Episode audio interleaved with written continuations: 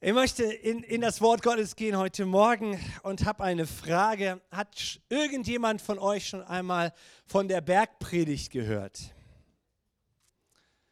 Hat schon mal jemand? Ihr dürft gerne interagieren mit mir. In jedem Religionsunterricht wird sie irgendwann mal behandelt. Und es ist ein ganz berühmt gewordener Text von, wisst ihr von wem? Komm schnell, ich habe nicht so viel Zeit. Von Jesus, Jesus Christus, jawohl. Nächste Frage, hat schon mal jemand in der oder überhaupt schon mal die Bergpredigt gelesen? Themen wie die Seligpreisungen, Themen wie die Jünger sind Salz und Licht, über das Töten, über das Ehebrechen, über ehrliches Beten und Geben. Die Empfehlung, sich keine Sorgen zu machen, Matthäus 6, ja, da steht es, Matthäus 5 bis 7 eine Zusammenfassung von wesentlichen Lehren von Jesus Christus, unserem Herrn, oder? Unserem Herrn, dem wir Christen folgen, oder? Seid ihr da? Lieben wir die Bergpredigt? Wollen wir das tun, was Jesus sagt? Einige sitzen hier und sagen, ich ahne Schlimmes, Pastor, warum du mich hier fragst. Mit Jesus durchs Leben zu gehen, besonders auch in den letzten tiefen Jahren unserer Zeit ist so wunderbar, finde ich, oder? Wir erfahren ihn im Alltag, er ist da, er ist unser Tröster, er ist der Hörer des Gebetes. Und wir lieben es, uns mit seinem Wort zu beschäftigen in unserem Alltag. Der Heilige Geist berührt uns und wir wollen doch Täter des Wortes sein, oder? Weil wir wissen es, wir haben es vorletzten Sonntag gehört in Matthäus 17, Petrus ist da auf dem Berg und eine Stimme kommt vom Himmel. Der Vater selbst offenbart Jesus und sagt, das ist mein geliebter Sohn. An dem habe ich wohlgefallen. Und ihr wisst, wie es weitergeht. Auf den hört, den sollt ihr hören. Und nun sagt Jesus in einem Abschnitt der Bergpredigt folgendes, und da möchte ich mit uns hineingehen. Wir wollen heute Morgen Matthäus Kapitel 5, Verse 38 bis 48 lesen. Zehn zusammenhängende Verse. Und ich starte mal heute Morgen da gleich mit diesem Vers. Jesus sagt, ihr wisst, dass es heißt, Auge für Auge und Zahn für Zahn. Uh, das ist ein Gesetz aus der Frühzeit Israels. Jesus predigt hier zu den Juden, jüdische Zuhörer, und sie kannten das Alte Testament, unser Altes Testament, die alte jüdische Bibel, die mittlerweile dort existierte, und sie wussten, es steht im dritten Mose. Auge um Auge, Zahn für Zahn. Ich aber sage euch, verzichtet auf Gegenwehr, wenn euch jemand Böses antut Mehr noch, wenn dich jemand auf die rechte Wange schlägt, dann halte ihm auch die linke hin. Wir brauchen keine einleitenden Worte zu diesen Sätzen. Wir verstehen sie, oder? Und es macht etwas mit uns, oder? Ich dachte in der Vorbereitung in dieser Woche nicht an die kleinen häuslichen Begebenheiten, wo jemand dein Auto zerkratzt oder deine statt seine Restmülltonne befüllt oder Hundekacke über deinen Zaun schmeißt. Ihr Lieben, ich denke bei diesem Text heute Morgen und ich dachte bei der Vorbereitung zuallererst an den Krieg in der Ukraine und unsere ukrainischen Geschwister und Freunde hier. Verzichtet auf Gegenwehr, wenn euch jemand Böses antut. Und unsere Antwort ist, geht nicht. Wäre schön, aber geht nicht, Jesus. Ich denke an Menschen unter uns als Deutsche, die in Deutschland, in Europa, vielleicht in vielen Teilen der Welt sich damit auseinandersetzen, welchen Standpunkt nehme ich denn ein? Sollen wir Waffen liefern oder nicht? Ist es richtig, was wir tun oder nicht? Gehört dieser Text von Jesus ausgeklammert? Oder können wir Täter dieses Wortes sein? Und viele Christen sind darunter, die sich für sich jetzt für oder gegen definieren.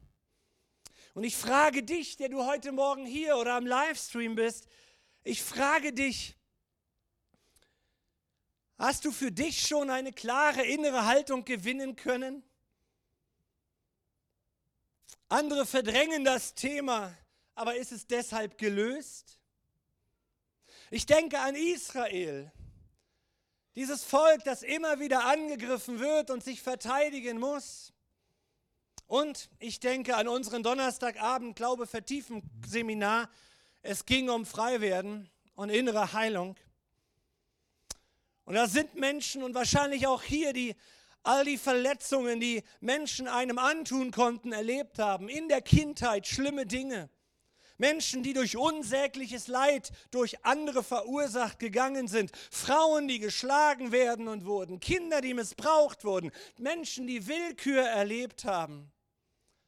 Wenn dich jemand auf die rechte Wange schlägt, dann halte ihm auch die linke hin. Unser Fazit muss doch gerade im Angesicht dieser wenigen Beispiele sein, es geht nicht, Jesus. Es geht nicht. Ich muss mich doch schützen, ich muss mich doch verteidigen. Das ist nicht möglich. Wir lesen weiter, Vers 40. Und wenn dich einer vor Gericht bringen will, um dir das Hemd wegzunehmen, dem lass auch den Mantel. Ich kenne Menschen, die mir berichten, wie sie kämpfen müssen, nicht weil jemand ihm sein Hemd wegnimmt, sondern seine Kinder wegnehmen will. Und sie erzählen mir, wie sie vor Gericht fighten müssen und das Nerven und Zeit und Kraft und Geld kostet. Ist das Fazit hier nicht eindeutig? Es geht nicht, Jesus. Es wäre schön, aber es geht nicht. Und wenn dich jemand zwingt, Vers 41, wenn dich jemand zwingt, eine Meile mitzugehen, dann geh mit ihm zwei. Zwingt. Das widerspricht unserer Lebensart, zumindest in Europa. Da wehren wir uns. Setz mich nicht unter Druck.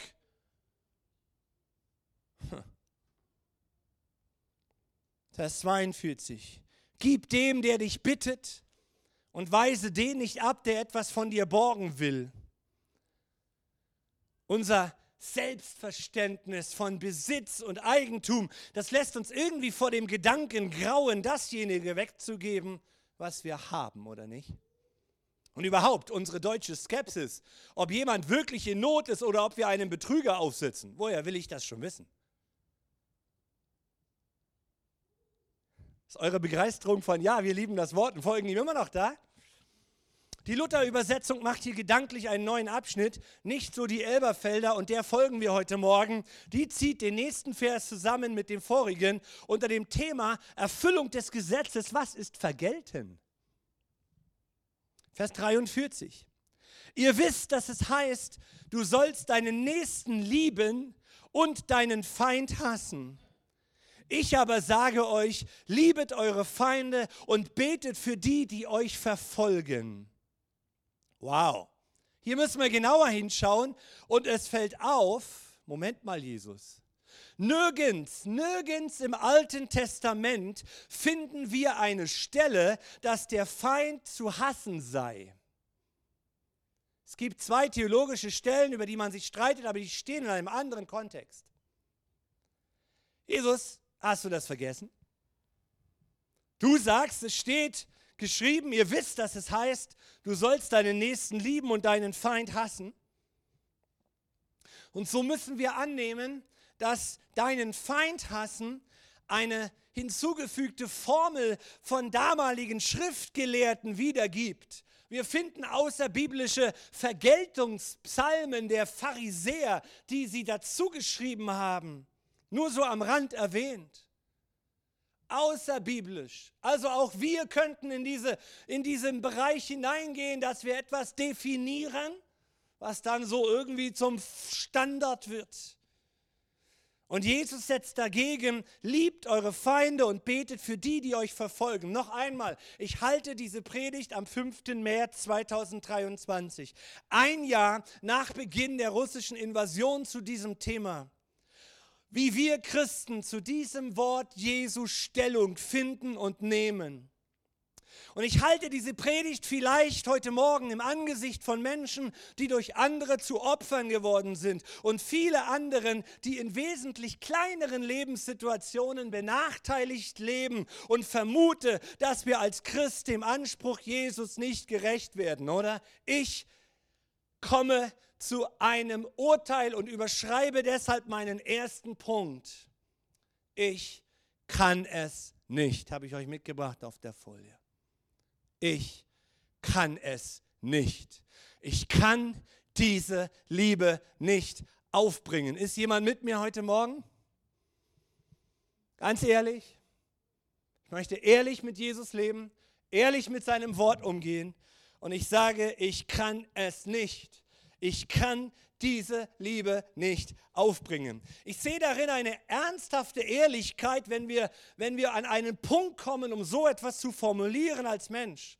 Und ich finde, dass wir eine, genau diese Haltung auch einnehmen müssen gegenüber den Aufforderungen des Wortes. Nicht einfach so heuchlern und sagen, ja, verstehe ich nicht, wird schon irgendwie stimmen. Nein, es stimmt nicht in meinem Leben.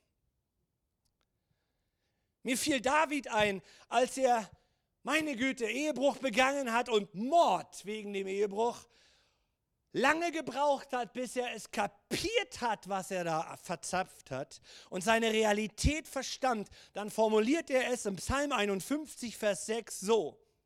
Gegen dich, gegen dich, Gott allein, habe ich gesündigt und getan, was böse ist in deinen Augen, damit du im Recht bist mit deinem Reden rein erfunden in deinem Richten, damit du im Recht bist, Gott. Das ist ein guter Ansatz, finde ich, für uns Christen. Gott, du bist im Recht. Ja, welches Recht denn hier in diesem Text, den wir besprechen? Ja, das Recht Gottes ist, dass Gott kein Gott des Krieges ist. Never ever, nikakda. Er ist kein Gott des Krieges, er ist kein Gott des Elends und er ist kein Gott des Missbrauchs. Es entspricht nicht Gottes Willen, dir das Hemd wegzunehmen. Seid ihr da? Dass du geschlagen wurdest, ist nicht Gottes Plan für dein Leben. Aber dass du dich zur Wehr setzen musstest, reagieren musstest, ist auch nicht Gottes Gerechtigkeit weil der Mensch, gegen den ich mich zur Wehr setzen muss, ist ein Mensch, vielleicht sogar ein naher Nächster, den Gott geschaffen hat. Und so sind wir alle als Menschheit in diesem Kreislauf. Ich muss ja reagieren und damit werde ich auch zum Schuldigen. Seid ihr da?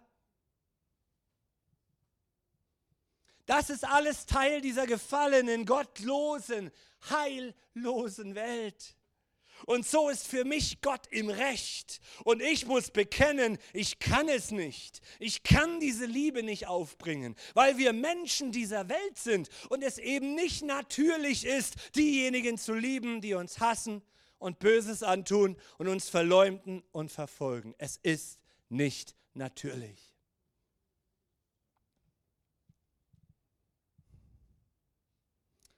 Für uns ist die Liebe zu den Peinigern und Verfolgern nicht vorstellbar. Und ich bin überzeugt, wir heucheln in unserem Leben, wenn wir etwas anderes meinen. Und dennoch greift Jesus diesen, greift Jesus diesen für uns so schweren Fall heraus, um sein Liebesgebot unmissverständlich vor unser aller Augen zu stellen. Betet für die, die euch hassen. Deshalb stellt sich in der Mitte dieses Textes die Frage, ja, wer kann denn das? Wer kann denn das? Und die Antwort gibt das Neue Testament. Nur, nur die Liebe, die der Heilige Geist den Gläubigen schenkt. Ich bringe uns Römer Kapitel 5, Vers 5. Denn die Liebe Gottes ist ausgegossen in unsere Herzen durch den Heiligen Geist, der uns gegeben ist. Müsste ich eigentlich auf der Folie haben? Gut, dann kommt sie vielleicht tiefer.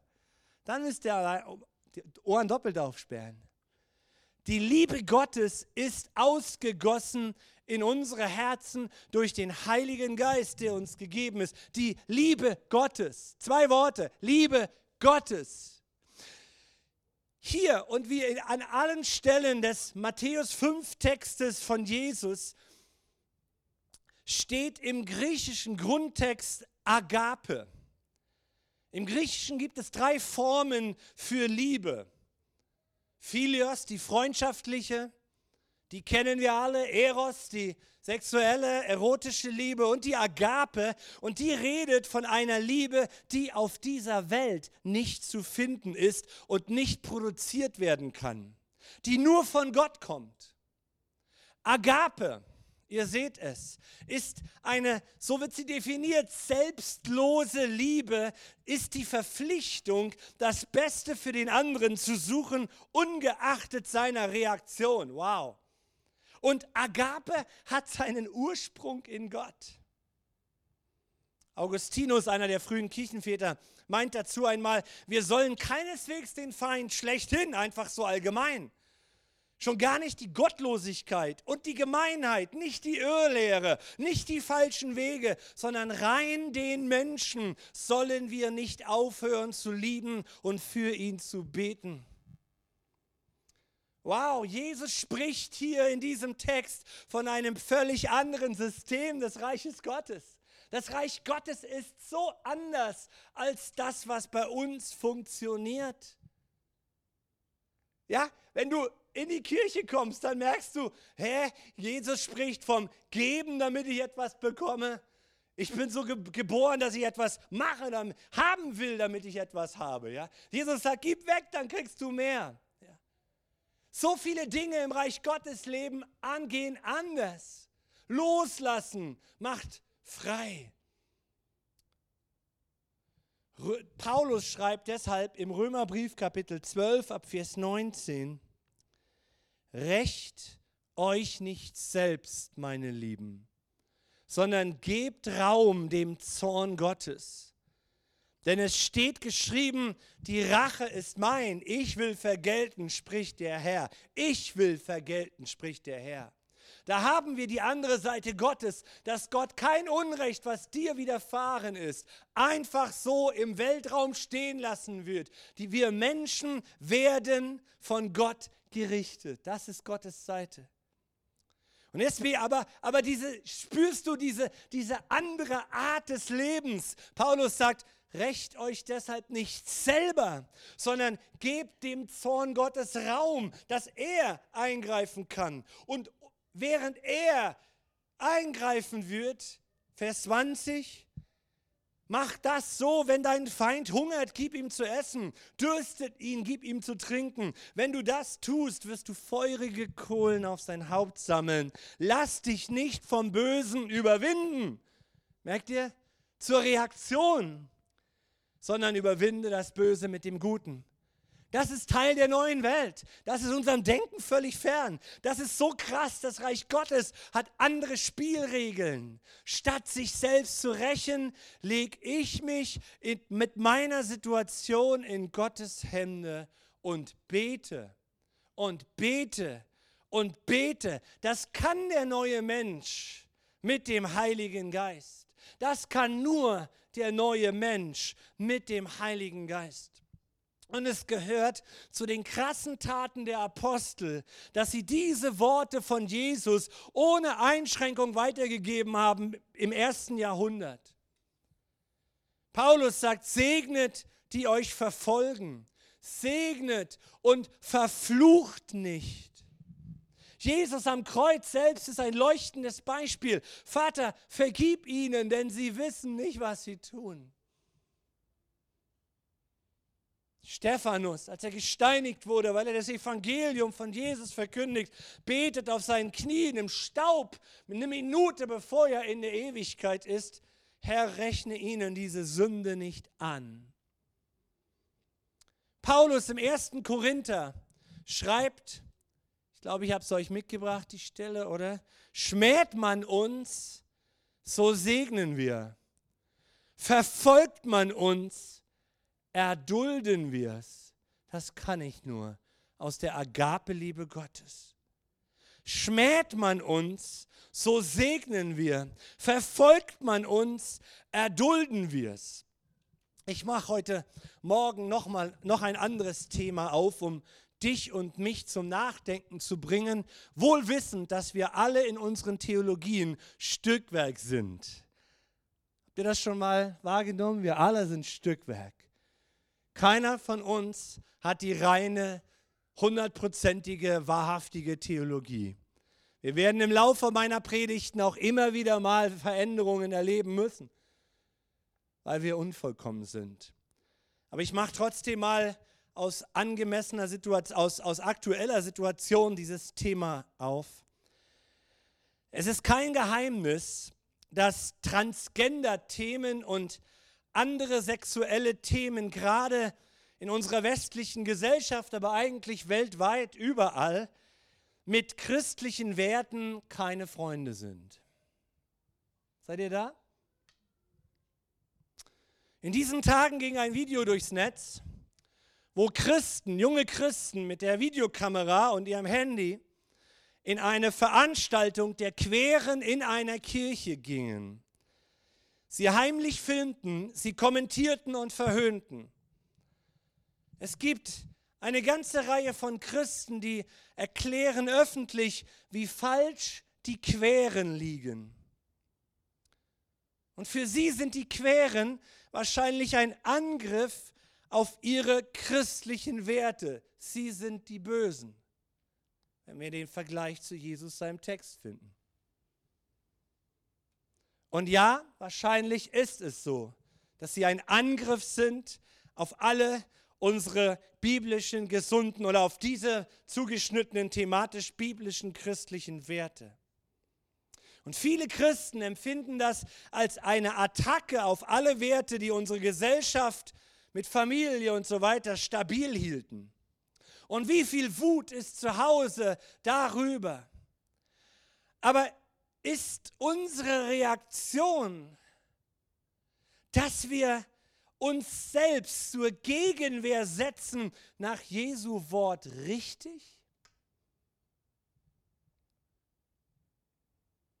Oder sollten wir vielleicht geschmäht werden und Schmähungen ertragen und für diese Menschen beten, weil wir der Bibel folgen? Vielleicht sollten wir es lieber ertragen, wenn wir geschmäht werden weil wir den Werten der Bibel folgen. Seid ihr bei mir? Ich frage ja nur. Eure Liebe sei ungeheuchelt, sagt Paulus. Jesus tat seinen Mund nicht auf. In Matthäus 12 wird das beschrieben. Er schrie nicht auf den Straßen. Er stellte sich nicht richtig, als man ihn verspottete. Er war leise. Ich frage ja nur. Die Meinungen der Gesellschaft haben sich in der Geschichte der Menschheit immer geändert und werden sich auch weiterhin ändern. Das Wort Gottes bleibt dasselbe. Und Jesus sagt, segnet und fluchet nicht. Ich frage ja nur. Und dann schreibt der Apostel Johannes am Ende seines Lebens, circa 90 nach Christus, der war bei Jesus unter den brutalsten Christenverfolgung des Kaisers Domitians, die sie bis dahin erlebt haben. Im 1. Johannes Kapitel 4, Vers 7 bis 10. Er sagt, ihr Lieben, und jetzt ist durchgehend, wo immer das Wort Liebe erscheint, Agape gemeint. Eine Liebe, die du auf dieser Erde nicht finden kannst. Ihr Lieben, lasst uns lieb haben. Lasst uns einander lieb haben. Denn die Liebe ist von Gott.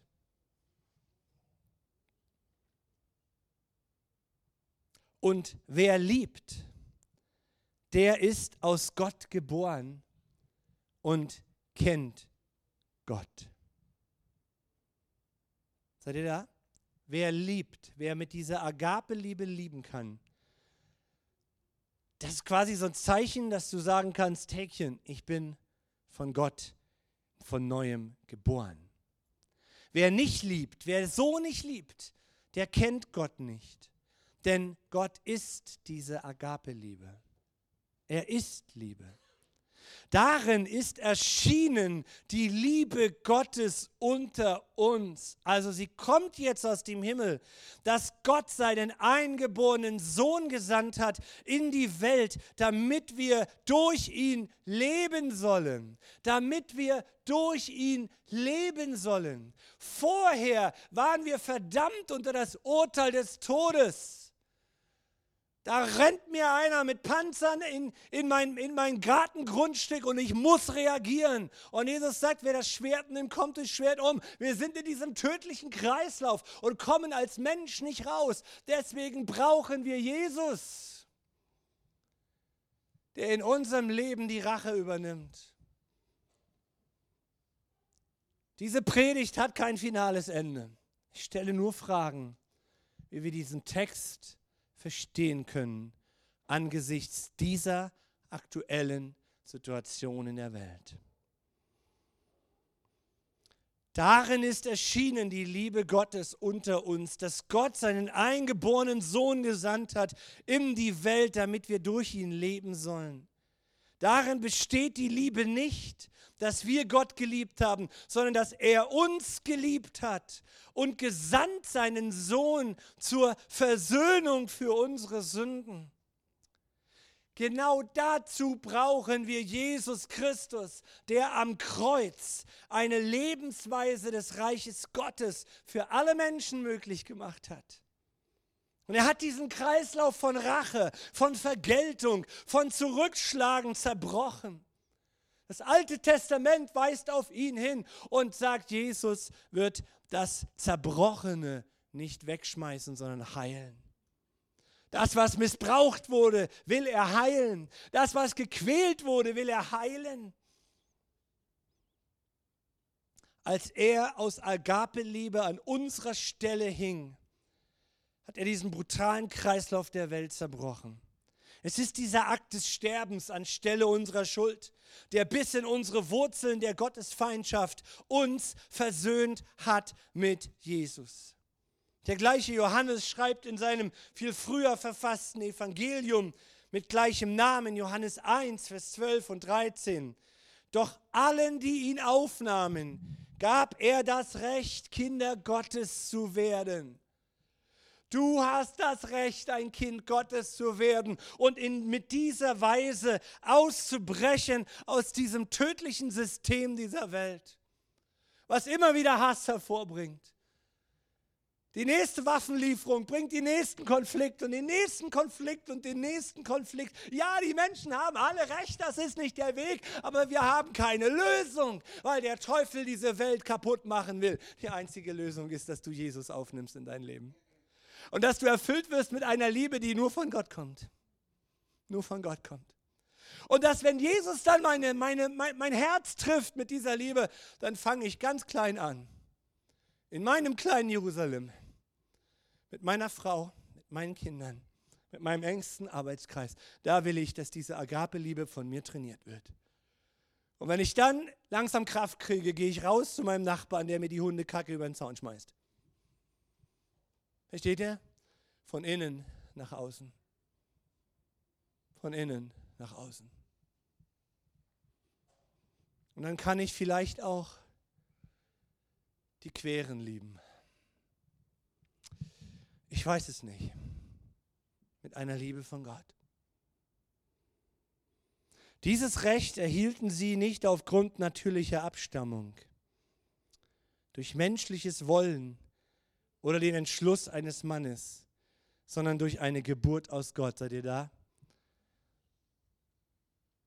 Mein zweiter Punkt ist immer noch, ich kann es nicht. Ich kann diese Liebe nicht aufbringen. Es sei denn, Agape-Liebe wäre in mir. Wäre in mir. Und ich formuliere es bewusst so und stelle mich von ganzem Herzen unter dieses Wort. Und deshalb schließt Jesus in Matthäus 5, Vers 45. So, also ihr habt die Verse vor euch noch? So erweist ihr euch als Kinder eures Vaters im Himmel. Puh. Wenn wir Agape-Liebe anzapfen, erweisen wir uns als solche, die in dieser kaputten Welt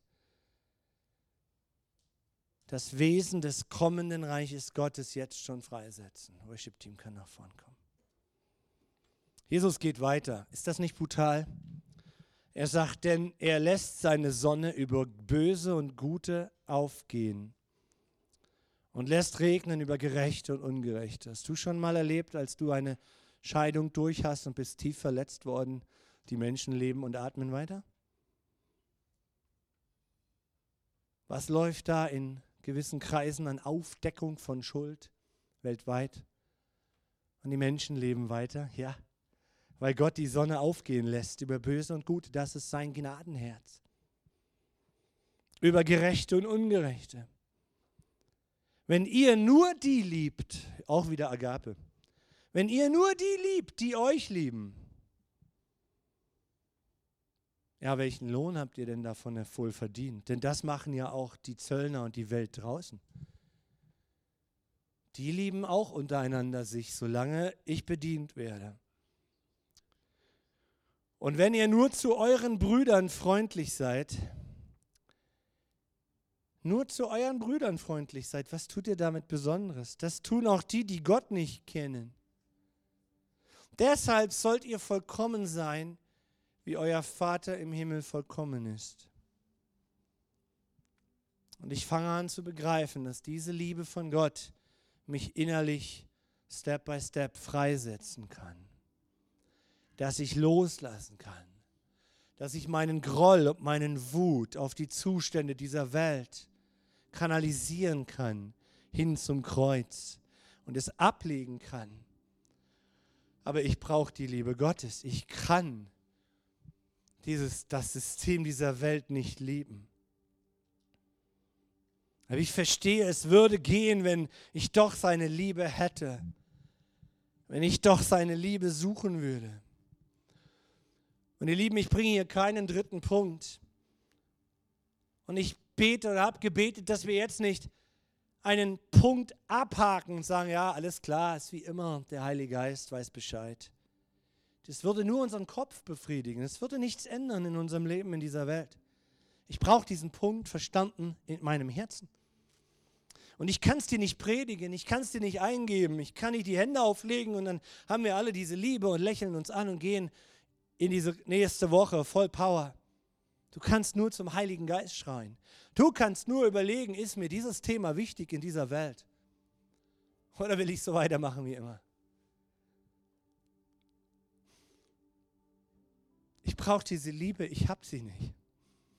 Eine Liebe, die nicht zur Selbstjustiz greift, nicht zum Richten, nicht zum Gegenangriff, nicht zurückschlägt, die erträgt, die erduldet, nicht zum Gericht geht,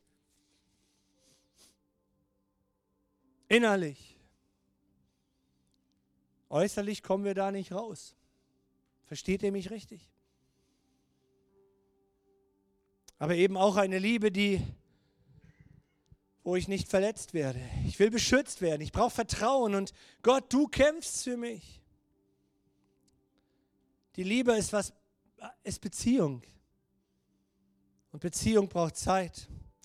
Beziehung ist Vertrauen. Beziehung ist Vertrauen.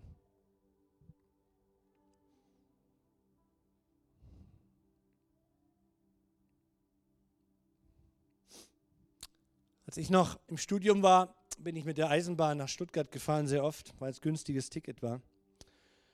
Und oft kam ich irgendwie nachts, wenn überhaupt pünktlich, meist verspätet mit der Bahn, in Wittenberg an. 0 Uhr, 2 Uhr, 1 Uhr. Und dann schrieb ich im Zug meiner Frau, sagte, kannst du mich abholen? Kannst du mich abholen? Ist cool, oder? Wenn du eine Frau hast, die dann zurückschreibt, äh, ich hole dich ab. Und dann sitze ich im Zug. Scheiße, wird sie mich abholen oder nicht? Ich bin mir nicht sicher. Ich bin mir nicht sicher. Ich kann es nicht wissen. Ich kann es nicht wissen. Und hin und her und die ganze Zeit im Zug kriege ich Panik. Was ist, wenn sie mich nicht abholt? Mann, dann muss ich laufen. Oder ich muss verrecken dort und ich werde beklaut auf dem Bahnhof oder so. Ich weiß es nicht genau. Ich habe eine Beziehung mit meiner Frau. Eine tiefe Freundschaft. Diese, diese Liebe, die wir pflegen, ist zuerst begründet auf Agape. Auf einer Liebe, dass jeder seine Beziehung in Christus hat und von dort fließt mir etwas, was ich als Mensch nicht haben kann. Und dann baue ich auf Philios Freundschaft und dann kommt Eros dazu. Und wenn sie mir zurückschreibt, Schatz, ich bin da, dann weiß ich, dass sie da ist, weil ich Vertrauen habe, weil eine Vertrauensbeziehung gewachsen ist. Das ist Liebe zu Gott, dass du weißt, Gott, ich kann es nicht, aber du gieß die Liebe in mein Herz. Ich habe es zum Schluss geschrieben, denn die Liebe Gottes könnte ausgegossen werden in dein Herz durch den Heiligen Geist. Ich verändere Römer 5. Merkt ihr das? Weil ich, ich will dir die Staffel übergeben. Weil ich frage mich, was machen wir jetzt mit dieser Predigt? Gehen wir jetzt nach Hause? Oder suchen wir, warte kurz, oder suchen wir die Gegenwart Gottes? Freunde, die Welt braucht Errettung. Die Welt braucht Erlösung. Auf was, auf was warten wir? wir ich habe die Liebe nicht. Ich habe sie nicht. Soll ich nach Hause gehen und meinen Braten nachher essen und alles ist wieder gut?